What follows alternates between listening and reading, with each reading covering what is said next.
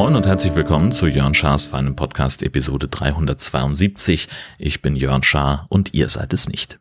Möchte kurz von einem kleinen Dänemark-Ausflug erzählen. Mit dem Gastini waren wir kurz auf Röm. Wir haben einen, einfach einen Tagesausflug gemacht, sind also auf die dänische Insel Römö gefahren, waren da am Strand, es wurde geshoppt und äh, wir haben in La Colque dann Hotdog gegessen an einem, ähm, so eine Art Imbissbude ähm, haben dabei Stare beobachtet, die wie größere Spatzen äh, ganz frech versucht haben, äh, mit uns über unsere Essensreste zu sprechen und sind dann von dort aus weitergefahren nach Tönder. Ähm, Tönder ist eine Kleinstadt ganz in der Nähe der deutschen Grenze eigentlich. Es ist eine schöne Altstadt, kann man schön so ein bisschen rumbummeln.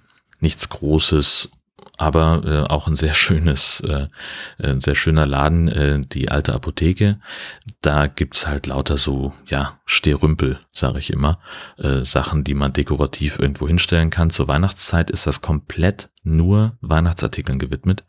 Und außerhalb der Weihnachtszeit, also außerhalb der Adventszeit vielmehr, sind die Weihnachtsartikel nur im Keller. Und das ganze Ding hat irgendwie, weiß ich nicht, 100.000 Quadratmeter. Ich habe keine Ahnung, es ist riesengroß, geht über sechs Stockwerke. Das ist schon sehr, sehr bemerkenswert, was sie da veranstalten. Und das sind Sachen, die alle wirklich gut aussehen, aber die halt im Wesentlichen rumstehen. So, Gesche und, und äh, Virginia waren äh, dann in dem Laden und ich habe gedacht, ich setze mich mit dem Hund hier gegenüber in ein Café und bestelle mir eine heiße Schokolade. Und das war wieder einmal ich mag es ja, wenn Leute ihren Job richtig machen und so, aber insofern war da alles voller Hass. also ich saß im Außenbereich dieses Cafés. Um mich rum auch noch mehrere andere besetzte Tische und ähm, zwei oder drei Leute, die da äh, Bestellungen aufgenommen haben, serviert haben. Also es war jetzt nicht so, dass ich irgendwie der Exot war, der draußen saß. Und Beide Servicekräfte haben mich unabhängig voneinander mehrmals angeguckt. Ich habe die üblichen Guten Tag, ich würde gerne bestellen Gesten gemacht. So, oder mehr ist ja immer eher so ein Gesichtsausdruck, weil ich winken als unhöflich empfinde.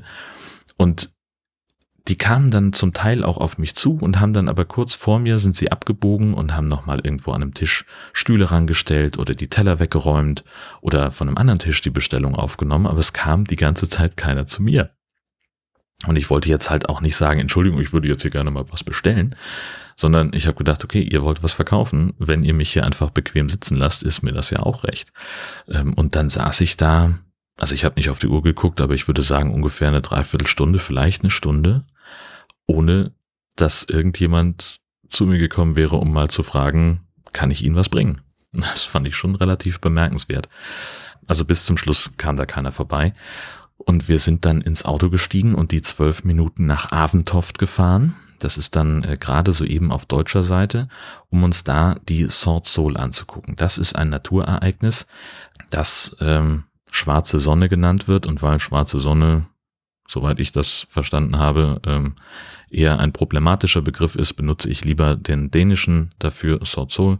Und da geht es nämlich darum, dass im dänischen Grenzgebiet es Felder gibt, in denen Stare übernachten. Also insbesondere eben im Herbst und im Frühjahr, wenn deren Zugzeit beginnt. Stare sind ja Teilzügler. Die gehen auf Vogelzug, aber fliegen nicht so wahnsinnig weit.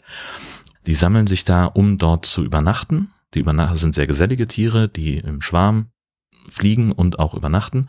Und deren Strategie gegen den Einfall von Raubvögeln ist halt, dass sie zu Hunderttausenden aufsteigen und so krasse Formationen fliegen. Und das sieht dann wirklich aus wie eine riesengroße Wolke. Ähm, schätzungsweise müsste das ungefähr eine halbe Million Tiere gewesen sein, habe ich einen Naturführer sagen hören, der um uns rum war. Ähm, wahrscheinlich ein bisschen mehr. Und das ist halt voll das Ereignis im Herbst und im Frühjahr, abends eine Stunde vor Sonnenuntergang und morgens so ungefähr eine Stunde nach Sonnenaufgang sieht man das weil also die, die Viecher sind irgendwo in der Gegend unterwegs und sammeln sich dann halt an diesem einen Punkt und kommen dann dahin. Und die Leute, die sich das angucken wollen, kommen aus ganz Dänemark, wirklich busseweise. Ähm, das war so eine ganz schmale Landstraße, die komplett zugeparkt war von Leuten, die das sehen wollten. Es war ziemlich spektakulär, aber halt nicht so, dass die jetzt in irgendwelche Höhen aufgestiegen wären und diesen typischen Tanz der Stare aufgeführt hätten, einfach deswegen, weil an dem Tag kein Raubvogel da war, der sie irgendwie in Gefahr gebracht hätte. Und was dann passiert, ist halt einfach, du sitzt da, dann kommt dann ein, aus dem Nichts taucht auf einmal ein, ein relativ großer Schwarm auf und die fliegen über dieses Feld und dann hast du so das Gefühl, die sehen dann unten ihre Kumpels sitzen und dann gehen sie in so einen 90 Grad Sturzflug, um sich eben zu denen zu setzen. Und es sieht so ein bisschen aus, als würden Blätter von einem, von einem Baum runterfallen. Das fand ich total beeindruckend und, und äh, ganz, ganz toll. Und äh, das ist ein Thema, das schon länger auf der Liste für natürlich SH steht. Ähm, wir sind halt bisher einfach nicht dazu gekommen. Äh, aber dazu auch später nochmal mehr. So, dann äh, wollte ich noch erzählen über den, den Steinschlag an unserem Auto. Das war ja diese Sache, ähm, ich bin mit dem Steinschlag zu äh, Carglass gefahren. Äh, der hat gesagt, na, können wir reparieren, aber wahrscheinlich reißt die Scheibe dann. Ich habe, wie ich das, wie das meine Pflicht ist, dann eben mit der Versicherung gesprochen und die haben gesagt, so ja, äh, Reparaturversuch als erstes und wenn das dann nicht funktioniert, ähm, Scheibe tauschen bei 300 Euro Selbstbehalt. Ja, und wie es halt so kommen musste, ähm, die Scheibe musste getauscht werden ähm, und was ich dann noch dazu gebucht habe, die bieten, also natürlich, ne, so die rechnen das ja mit der Versicherung ab, aber dann wollen die ja von mir auch noch Geld haben. so. Also bieten sie noch irgendwelche Zusatzleistungen an, so neue Scheibenwischer oder dies, das, Ananas. Und äh, konkret hat er mich überzeugt mit äh, einer Versiegelung der Windschutzscheibe. Keine Ahnung, was, die, was das ganz genau ist. Aber er sagt, äh, da braucht man im Prinzip die Scheibenwischer nicht mehr einschalten, weil ab einer Geschwindigkeit von 80 Regenwasser an der Scheibe abperlt. Also er sagt, also wenn er nach Hamburg fährt und es regnet, dann hat er die Scheibenwischer aus auf der Fahrt. Nur innerorts, wenn er langsamer fährt als 80, wenn er langsamer fährt, nein, ähm, dann ähm, muss er die Scheibenwischer ab und zu mal anmachen. Und das ähm, konnte ich jetzt noch nicht so richtig verifizieren, weil es äh, nicht geregnet hat, wenn ich unterwegs war. Aber zumindest auf einer kurzen Strecke, wo ich so um die 70 gefahren bin, gab es einen kurzen Regenschauer und das sah schon relativ abperlig aus. Insofern bin ich relativ überzeugt davon, eine okaye Investition getan zu haben. Es waren jetzt 40 Euro extra. Ähm, wollte ich mal ausprobieren und das ist ja was, das man eventuell, wenn das sich irgendwann abnutzt, stelle ich mir vor, nochmal machen lassen kann. Zum Beispiel. Wenn ich denn wirklich so dauerhaft überzeugt davon bin. Ach, und wo wir gerade vorhin, wo ich von schlechtem Service gesprochen habe. Lustige Geschichte. Wir haben neulich wieder irgendwie angefangen rumzuspinnen, ähm, was machen wir denn, wenn unser Auto irgendwann kaputt geht. So, der ist jetzt ja schon ziemlich alt, der hat schon relativ hohe Fahrleistung, ähm, ist auch ein Diesel und so und ähm, irgendwann werden wir den ersetzen müssen in nicht allzu ferner Zukunft, schätze ich mal. Ne? Irgendwann wird der Punkt sein, wo es sich nicht mehr lohnt, das Auto weiter zu reparieren. So wie wir das immer machen, wir fahren ein Auto, bis es wirklich komplett im Arsch ist und tauschen es dann gegen ein anderes gebrauchtes Fahrzeug aus. Und jetzt kamen wir irgendwie, ich weiß nicht wie, in welchem Zusammenhang auf die Idee, was für ein Auto könnte denn der Nachfolger sein? Und dann haben wir halt gesagt, so, ja, okay, jetzt, also 2035 dürfen keine neuen Verbrenner mehr verkauft werden. Das heißt, es wird dann auch irgendwie, es könnte Verschiebungen geben am Gebrauchtwagenmarkt. Ja, nicht, dass wir jetzt regelmäßig gucken würden. Ne? So, wir haben gerade keinen Bedarf. Wir sammeln mal Ideen. Und wir haben dann überlegt, ob der nächste vielleicht ein, ein Bulli sein könnte. Also ein, so ein Bus, so ein Transporter ähm, den man vielleicht auch mal zum Camping benutzen könnte für ein, zwei Nächte. So, und dann haben wir gesagt, das wäre geil, wenn es das in Elektro gäbe. Stellt sich raus, gibt es von Volkswagen, jetzt seit diesem Herbst. Und da gibt's auch ganz okaye Leasingraten oder man könnte den ja vielleicht finanzieren, hin und her, bla bla bla. Darüber haben wir halt so uns Gedanken gemacht und dann dachte ich, Mensch, ich musste ja sowieso das Auto irgendwann abholen von Carglass und bin danach dann zum örtlichen VW-Händler gefahren, weil ich gedacht habe, vielleicht haben die den da oder sie kriegen ihn vielleicht rein. Man könnte sich den Wagen vielleicht mal angucken, weil nur so der Car-Konfigurator auf der Volkswagen-Seite, das war jetzt halt irgendwie nix. Ja, und es kam, wie es kommen musste. Ich hatte ein ähnliches Erlebnis wie in dem Café in Tönder. Ich habe also ungefähr eine Viertelstunde mir sehr interessiert diverse Autos angeguckt, weil ich halt dachte, da sitzen ja Leute, deren Job es ist, Autos zu verkaufen und da müsste ja irgendjemand auf mich zukommen und sagen, kann ich Ihnen helfen? Ist nicht passiert ich habe dann irgendwann so in, in Richtung eines der Schreibtische geguckt, wo jemand saß. Der ist daraufhin aufgestanden und hat den Raum verlassen. Und wie sich später herausstellte, weil ich habe dann gedacht, okay, dann gehst du jetzt halt zu irgendeinem von den Pfiffis hin und sprichst den halt an. Einer von denen, die jetzt da noch im Raum waren, hatte gerade aufgelegt, bin ich also hin, ich sage hier so und so, das und das interessiert mich, der ID Buzz, so heißt er können Sie mir da irgendwie was zu sagen? Sagt er, nee, das ist, fällt in die Abteilung Nutzfahrzeuge, das macht mein Kollege, der sitzt da hinten unter. Ihr könnt's raten, das ist der, der gerade rausgegangen war. Also konnte der Typ auch sehen, ach, der ist nicht da, ich rufe ihn mal an. Dann klingelte auch ein Telefon, das auf diesem Schreibtisch lag, der unbeaufsichtigt war. Und äh, dann ist der äh, Mensch also aufgestanden, freundlicherweise, und hinter dem hergegangen in so eine Art Aufenthaltsraum. Und ich hörte auch die Stimme des Menschen, mit dem ich gesprochen hatte, du hast da einen Kunden. Und er kam dann irgendwie kurze Zeit später wieder und sagte, ja, der Kollege kommt gleich. Und ich bin dann noch zehn Minuten da geblieben. Und dann habe ich gedacht, okay, der will offenbar kein Auto verkaufen und bin wieder gegangen. Und sowas regt mich halt so kolossal auf. Ja, das ist so eine Branche, die seit Jahren am Quaken ist. So, sie verdienen nichts, sie können nur noch über die Werkstattleistungen ihre, ihre Autohäuser finanzieren und sie kriegen gerade mal irgendwie zwei Prozent Provision für ein verkauftes Auto. Naja, gut. Also, äh, wenn man sich dann überlegt, es ging im konkreten Fall ist das ein Auto, das kostet um die 70.000. Davon zwei Prozent ist schon mal das Monatsgehalt dieses Mitarbeiters inklusive noch nur Nebenkosten dazu. Könnte man sagen, da gibt es ein grundsätzliches Interesse, dass da vielleicht ne, eine Art von Verkaufsgespräch mal angezeigt wäre. Es stellt sich raus, nein. Also ganz offensichtlich äh, ist das nicht so. Ja, naja.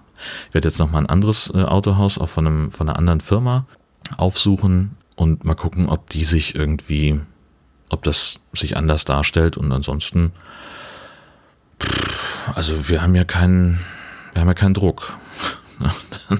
Dann halt nicht. Das ist ja auch relativ einfach. Ja, dann gab es eine Veranstaltung, äh, an der wir teilgenommen haben, die Herzdame und ich, äh, nämlich den Korrespondentenempfang des Deutschlandradios. Das ist eine Veranstaltung zur lokalen Kontaktpflege. Und jetzt eben anlässlich meiner neuen Stelle wurden also ungefähr 120 Multiplikatoren nach Kiel eingeladen in, in die Lille Brauerei. Äh, ich musste eine Rede halten das war ein richtig toller Abend. Also was war jetzt nicht so wahnsinnig steif, natürlich irgendwie ein bisschen in Schicki, aber es war wirklich nett und die Leute waren interessiert und aufgeschlossen und ähm, wenn meine Frau nicht da gewesen wäre, wäre ich an dem Abend jämmerlich verhungert und verdurstet, denn äh, es waren so viele, die dann mit mir reden wollten über ne, von welcher Firma sie kommen und was wir vielleicht zusammen machen könnten und ich hätte da eine Idee für ein Thema und melden Sie sich doch mal, hier ist meine Karte, bla bla bla. Und sie hat mir halt immer mal so strategisch ein Bier reingereicht oder einen Teller mit Häppchen, dass ich irgendwie ähm, dass ich irgendwas äh, zu essen hatte. Das fand ich sehr, sehr toll. Und es war halt insgesamt einfach auch ein schöner Abend mit äh, sehr, sehr guten Gesprächen und äh, sehr inspirierenden äh, Sachen, weil ich dann halt auch bei ein paar Sachen gemerkt habe, so ja, Mensch, das hast du noch nicht auf dem Zettel gehabt und äh, da müsstest, müsste ich mich mal drum kümmern. Ähm, das ist also jetzt dann der Plan für die nähere Zukunft. Ja, und was eben auch passiert ist, was sie auch gemacht hat, war, äh, sich mit mehreren dieser Multiplikatoren zu unterhalten und äh, ins Gespräch einfließen zu lassen. Ja, wir machen da ja auch noch was anderes. Wir haben ja noch diesen natürlich SH-Podcast und da sind doch einige sehr drauf angesprungen äh, und hatten gleich auch zum Teil relativ konkrete Ideen, was man da machen kann. Zum Beispiel diversen Naturschutzvereinen oder äh, auch von einer Uni, erinnere ich noch, oder von der Forschungseinrichtung. Ähm, also könnte sein, dass wir da jetzt wieder ein bisschen mehr einsteigen. Das Problem ist immer auch weiterhin die Terminfindung. Wann haben wir beide mal Zeit und den Hund betreut und auch noch eine Gesprächspartnerin, ein Gesprächspartner. Das, ja, mal gucken, wie das wird. Wir sind aber im Augenblick wieder mal guter Dinge. Und, und vielleicht schaffen wir ja tatsächlich sogar zwei Folgen in diesem Jahr. Das wäre ja schön. Hm. Oh, und ich habe den äh, vermutlich besten Döner gegessen, den ich bisher jemals hatte. Ich hatte in Kiel zu tun und habe gedacht, naja, Mittagessen wäre ganz gut. Und ich hatte mich erinnert an den Döner-Dude, da habe ich glaube ich schon mal von gesprochen. Also ein Typ, der auf Insta unterwegs ist und in Kiel Dönerläden testet und die eben auch bewertet. Und der hatte also geschrieben von Agora Döner in Kiel Garden. Dass das so gut sein soll. Also gut, dann fahre ich da mal hin. Und Garden, das ist für die Leute, die nicht aus dem Norden kommen oder nicht aus, aus der, keinen Bezug zu Kiel haben, das ist so ein bisschen gilt als äh, sozialer Brennpunkt. Altes Werftarbeiterviertel, inzwischen äh, leben da äh, überwiegend Leute mit Migrationshintergrund oder mit niedrigen Einkommen und deswegen gilt das so ein bisschen als, ja, nee, ich will nicht sagen Ghetto, das wäre falsch, aber äh, viele Leute aus Kiel bezeichnen das so. Und entsprechend trauen sich da nicht so viele Leute hin, habe ich das Gefühl. Das ist so ein bisschen der vorherrschende ähm, Gedanke gewesen. Also wenn ich mit Leuten über Garten spreche, dann äh, höre ich ganz häufig so, nee, da kann man nicht hingehen. Ja, also das ist so eine, so, so eine Stimmung, die man in Kiel häufig wahrnimmt. Mir ist das egal. Ähm, Gerade, also wenn es um Döner geht, äh, dann gehe ich auch dahin, wo es weh tut. Und es hat sich gelohnt. Also erstmal fand ich die Atmosphäre da ganz schön, das in der Elisabethstraße, also wirklich mitten im Kern von Garden. Und das ist halt so, ja, es ist wirklich bisschen eine eigene Welt. Also es ist halt einfach unheimlich viel los auf der Straße. Wahnsinnig viele Leute unterwegs, die bleiben stehen, die unterhalten sich, die stehen vor Läden. Ähm, das ist einfach ganz, ganz spannend zu sehen. Parken ist da ein bisschen schwierig. Da ist einfach, gibt's keine keine großen Möglichkeiten. Also ich habe so ein bisschen abseits dann gestanden ähm, und bin da zu diesem Laden hin, zu Agora Döner. Und was soll ich sagen? Es ist immer ein hervorragendes Zeichen, wenn da nicht ausschließlich Deutsche sind. So, oder, also Leute mit Migrationshintergrund, wenn die, wenn die auch da sind, sich in Landessprache unterhalten, da ihre Freizeit verbringen, Tee trinken, ne? also dann hat der Laden irgendwie was Authentisches, dann ist das kein schlechter Laden. Das andere gute Zeichen ist halt auch, wenn mehrere Leute hinter der Theke stehen, wo einer den ganzen Tag damit beschäftigt ist, das Gemüse frisch zu schneiden und man das sehen kann und natürlich, also man sieht sofort, dieser Spieß, da ist scheinbar 0% Hackfleischanteil, den die verkaufen. Äh, das Fleisch wird äh, frisch runtergeschnitten und kommt direkt in den Fladen. Das ist ja auch so eine Kieler Unsitte. Das ist etwas, das ich fast ausschließlich in Kiel beobachte, dass der Spieß sich den ganzen Tag dreht und dann kommt dann immer mal einer und schneidet da eine Ladung von ab und dann wird das aber in so einen Warmhaltebehälter getan, das Fleisch, und wird da aufbewahrt. Und ich frage mich immer, die arme Wurst, die unten den Bodensatz am Abend abbekommt, wie geht's dem nach dem Essen? Und hier ist es halt so, dass das Fleisch direkt äh, abgeschnitten wird und direkt aufs Brot kommt. Und es ist unglaublich lecker. Das Fleisch, die Soßen, Salat, das ganze Gemüse ist frisch. Super geil. Gute Stimmung in dem Laden. Die sind flott unterwegs. Das ist, also das hat sich wirklich gelohnt. Auch das Brot ist selbst gemacht und wahnsinnig fluffig. Das habe ich in der Form auch noch nicht gehabt. Also die haben da irgendwie nochmal so ein ganz anderes Rezept. Also das war wirklich ein Highlight. Agora Döner, Elisabethstraße in, in Kielgarden. Absolute Empfehlung. Und äh, das war sicherlich nicht das letzte Mal, dass ich da gegessen habe. Das war wirklich, wirklich gut. Golf gespielt habe ich auch endlich mal wieder. Viel zu lange her, seit ich das letzte Mal überhaupt auch nur in der Nähe eines Golfplatzes war. Also fünf Wochen ist es her. Und das war nur eine Trainingsstunde. Ihr wisst ja, was ich in den vergangenen Folgen erzählt habe äh, über meine Versuche auf dem Golfplatz. Das stand nicht immer so unter einem guten Stern. Ähm, und jetzt habe ich also äh, gesagt, ich will mal wieder mir Zeit nehmen und habe also Samstagmorgen äh, 18 Loch gespielt. Und es war dafür, dass ich so lange gar nicht gespielt habe oder noch nicht mal ansatzweise ähm, geübt habe, ähm, war das wirklich ganz okay. Und was ich schön fand, ähm, also ein echter, so dieses, diese Trainingsstunde, die ich da neulich hatte, die hat insofern wirklich was gebracht, dass ich einige Fehler erkannt habe und verbessern konnte mit dem, was ich im letzten Training geübt habe. Also das heißt, ähm, ich habe, ähm, weiß ich nicht, abgeschlagen mit dem Driver und der Ball flog und machte dann auf einmal so eine Rechtskurve. Und dann fiel mir auf, ach ja, das hat er erklärt, ich muss dann äh, eben im letzten Moment vorm Treffen mit dem Handgelenk noch so einen kleinen Kick mitgeben aktiv zuschlagen. Und das ist eben der Schlüssel. Spielen, spielen, spielen und Konzentration und ganz viel selbst kontrollieren. Stehe ich richtig? Fasse ich den Schläger richtig an? Und diese ganzen Kleinigkeiten am Schwung. Und dann ist es mir tatsächlich auch noch gelungen, daneben auch noch das Spiel zu genießen. Also mich nicht so doll zu ärgern über Sachen, die schlecht laufen, sondern mich mehr zu freuen über Sachen, die ich gut hinbekommen habe. Das kann man auf einer Privatrunde, gerade wenn man alleine ist und niemand hinter einem spielt, kann man das auch mal machen, dass man dann mehrmals abschlägt. Und um einfach nochmal zu sagen, okay, der Ball war jetzt so scheiße, oder der ist direkt ins Gebüsch geflogen, den suche ich gar nicht erst. Ich habe auch ein paar Mal geschlagen und wusste, ah, der Ball liegt da jetzt irgendwo rechts, aber ich weiß, ich könnte den besser schlagen und habe das dann also nochmal versucht und das hat also ganz hervorragend funktioniert. Dann auch gute Laune zu haben beim Spiel. Und es ist ja auch immer das, was ich so mag. Morgens als Erster auf dem Platz sein, auf dem Fairway noch kurz mit dem nächsten Schlag zu warten, bis die Rehe die Bahn überquert haben. Und so war es insgesamt ein richtig schöner Golftag. Trotz Wind, trotz Regenschauern. Das war so ein bisschen eine kleine Unterbrechung, die es gab, dass dann äh, es kurz mal ordentlich gegossen hat, aber darauf war ich vorbereitet. Ich hatte einen Schirm dabei, ich hatte eine Regenjacke dabei. Da habe ich also fünf Minuten Pause gemacht und konnte dann weiterspielen. Ja, und was ich eben sagte, Konzentration ist der Schlüssel ähm, fing auf einmal mein Handy an durchzudrehen. Ich hatte vergessen, das stumm zu äh, stellen und äh, wir haben mit den anderen, mit den Landeskorrespondenten haben wir so einen Signal-Chat ähm, und das piept an einer Tour. Und ich dachte, was ist denn jetzt los? Was kann das sein? Und habe dann in der Regenpause mal drauf geguckt und dann ging es halt um diese Bahnstörung, die da aufgetaucht ist. Da brauchte also irgendeine Redaktion jemanden, der was dazu macht und die haben dann verzweifelt versucht, wen zu finden. Und irgendwie hatte keiner Zeit und ich ja eigentlich auch nicht. Ich habe also relativ kommentarlos dann äh, ein Foto von meinem Golfwagen geschickt, das ihr jetzt auch in den Shownotes seht oder beziehungsweise auch äh, in der Kapitelmarken-Illustration und habe geschrieben, ich habe auch keine Zeit.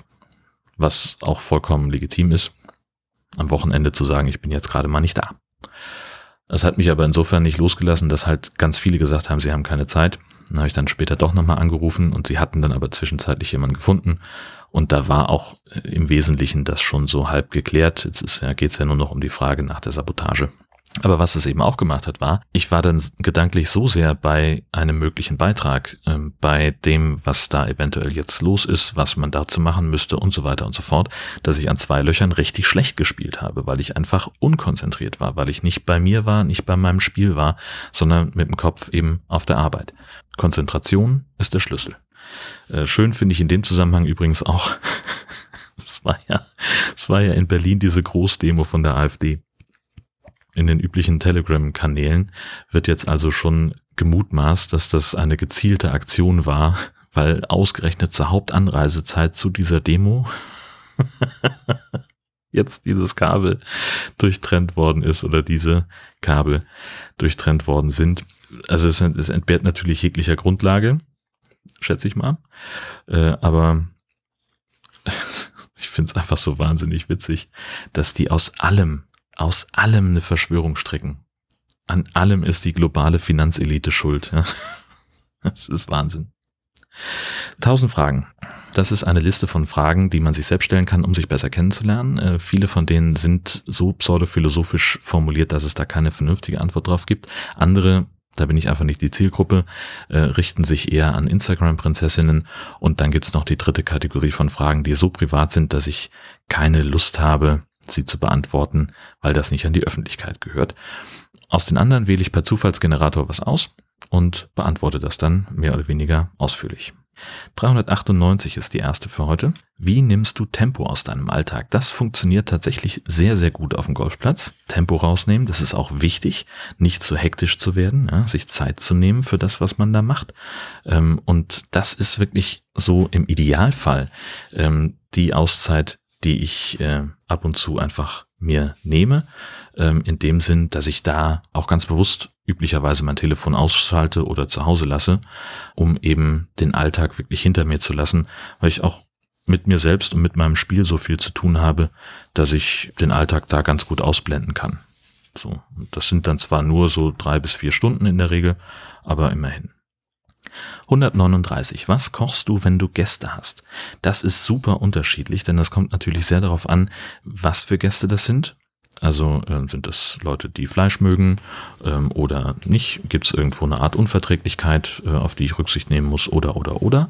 Wenn ich mir das frei aussuchen kann und die Zahl der Gäste nicht viel zu groß ist, dann ist es Spaghetti Carbonara, äh, weil ich äh, wirklich stolz darauf bin, wie gut mir das in der Regel gelingt und weil ich das auch sehr gerne esse. Wenn es mehr Leute werden, dann ist es meistens Chili, in der Regel Sinkane. Kann man gut machen mit so ein bisschen Sojahack äh, mit rein das sind eigentlich so die beiden Alternativen. Gelegentlich wird auch mal gegrillt. Das machen wir tatsächlich relativ selten in letzter Zeit. Naja. Und die letzte für heute 725. Was würdest du mit einer zusätzlichen Stunde pro Tag anfangen? Wenn also der Tag nicht 24, sondern 25 Stunden hätte, dann würde ich wahrscheinlich zwei Stunden Mittagsschlaf machen jeden Tag. Also sofern das denn geht. Beziehungsweise die Chance, dass dann genug Zeit ist für einen Mittagsschlaf, die wäre ja höher. Nämlich um einen gewissen Prozentsatz. Abgesehen davon bin ich der Meinung, dass Christian Lindner als Bundesfinanzminister zurücktreten sollte. Bis das passiert oder bis hier eine weitere Folge erscheint von Jörn Schaas feinem Podcast, wünsche ich euch alles Gute.